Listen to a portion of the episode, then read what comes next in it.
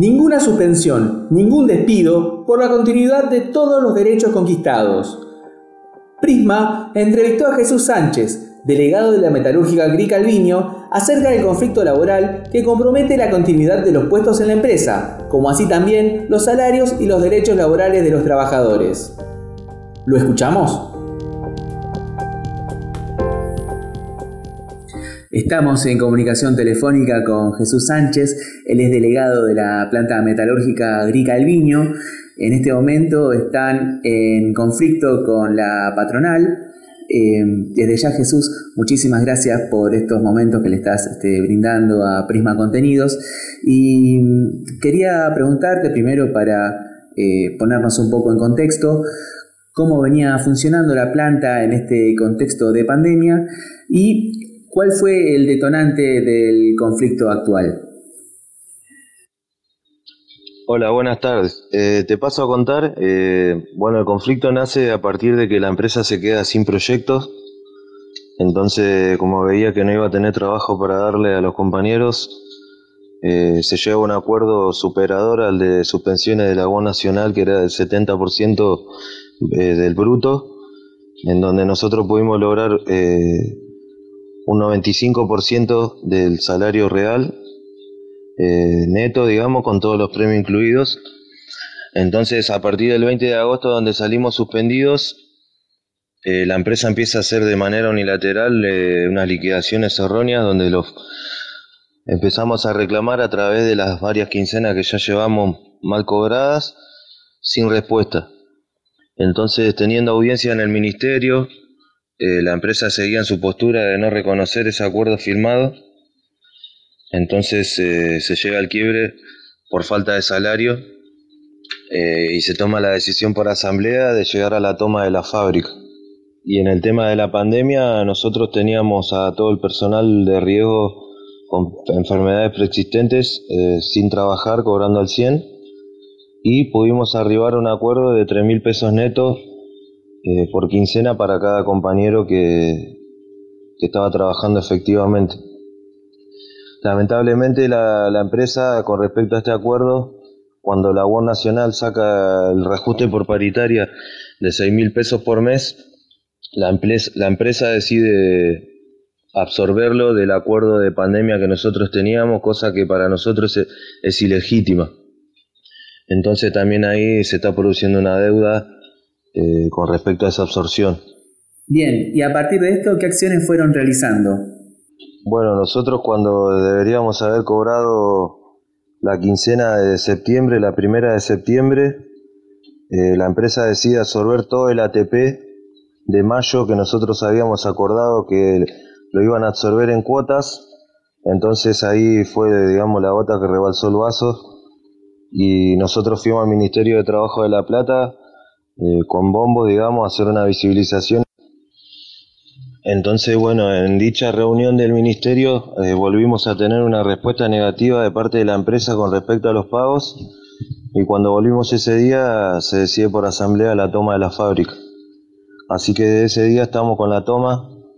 Eh, el viernes pasado la empresa emitió más de 66 telegramas de despido a los compañeros donde llegaron el lunes y, bueno, el, gremio convocó al ministerio a pedir una audiencia para que se establezca la conciliación obligatoria de manera urgente para que retrotraigan los despidos y,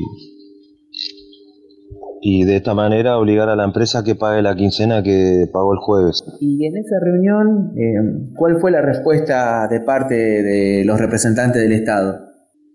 Bueno, mira, la empresa lo que desde el primer momento que salió de sus pensiones, eh, para la condición que ellos ponen para volver a trabajar es que si nosotros no firmamos la flexibilización en donde quieren agregar más tareas a los puestos de trabajo por la misma plata y no recategorizar a los compañeros, que más de 100 compañeros están fuera de categoría haciendo las tareas superiores y no cobrándolas.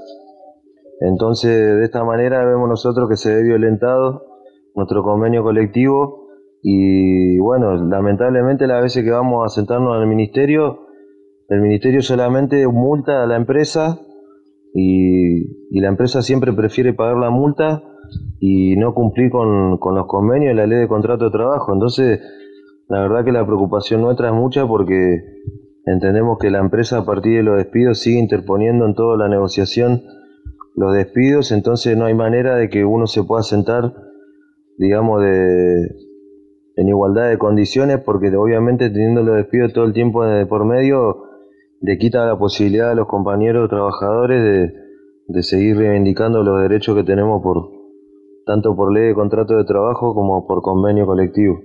Estamos en diálogo con Jesús Sánchez, él es delegado de la fábrica agrícola Alviño. Recién mencionabas la cuestión del convenio colectivo de trabajo y este nuevo convenio de flexibilización.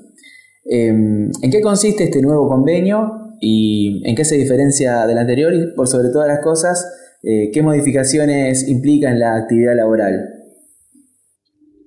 Con respecto al convenio colectivo, la empresa desconoce el artículo 12, el que, el que habla de, categoría, de pago por categoría superior o reemplazo por categorías superiores, en donde también la empresa desconoce cuando uno hace más de un oficio, entonces la empresa pretende que hagamos todas estas tareas por el simple hecho de, estar trabajando en la planta y cobrar solamente la categoría oficial.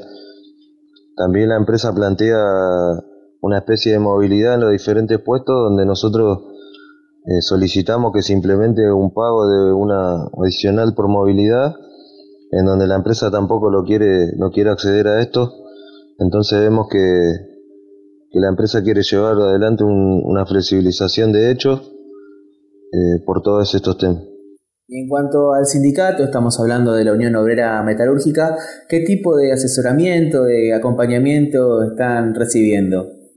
El gremio está llevando adelante todas las discusiones en el ministerio y bueno, nos están dando una mano con, con mercaderías y, y nos están acercando algunos pesos como para ir pudiendo comer ahí en la toma y ayudar a algunos compañeros que, que están cobrando menos. Eh, igualmente nosotros también estamos con un fondo de lucha eh, en donde recibimos donaciones para solventar los gastos de la toma y, y de los compañeros que nos llegan con lo poco que está pagando la quincena la empresa. Bien, Jesús. Y mm, en cuanto a los vecinos de la zona, ¿cómo es el acompañamiento que están recibiendo? Y también quería preguntarte em, cuáles son las próximas acciones que tienen planeadas.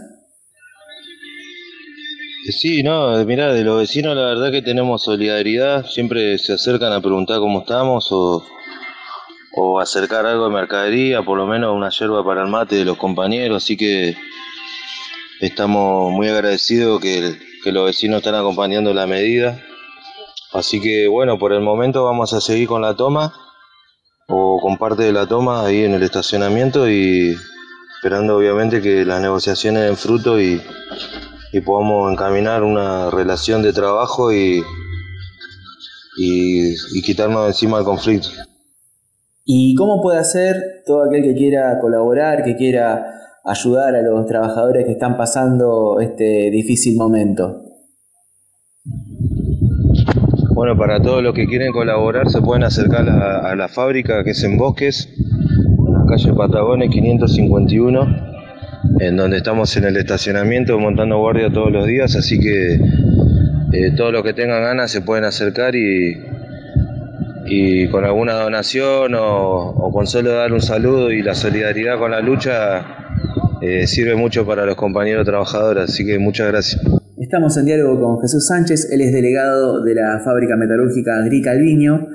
Eh, Bárbaro Jesús, desde ya muchísimas gracias por haberle dedicado estos minutitos a Prisma Contenidos para visibilizar esta difícil situación por la que están pasando y desde ya les deseamos que esta problemática se resuelva a la brevedad y con todos los trabajadores adentro, como debe ser y en las condiciones que deben ser.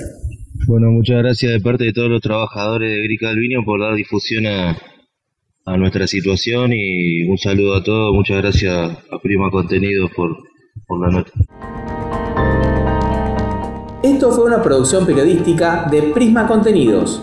Voz en off, reportaje y edición Julián Retamoso. Prisma Contenidos 2020. Encontranos en las redes sociales como Prisma Contenidos, tanto en Facebook como en Instagram. Seguinos en Spotify y también en www.prismacontenidos.com.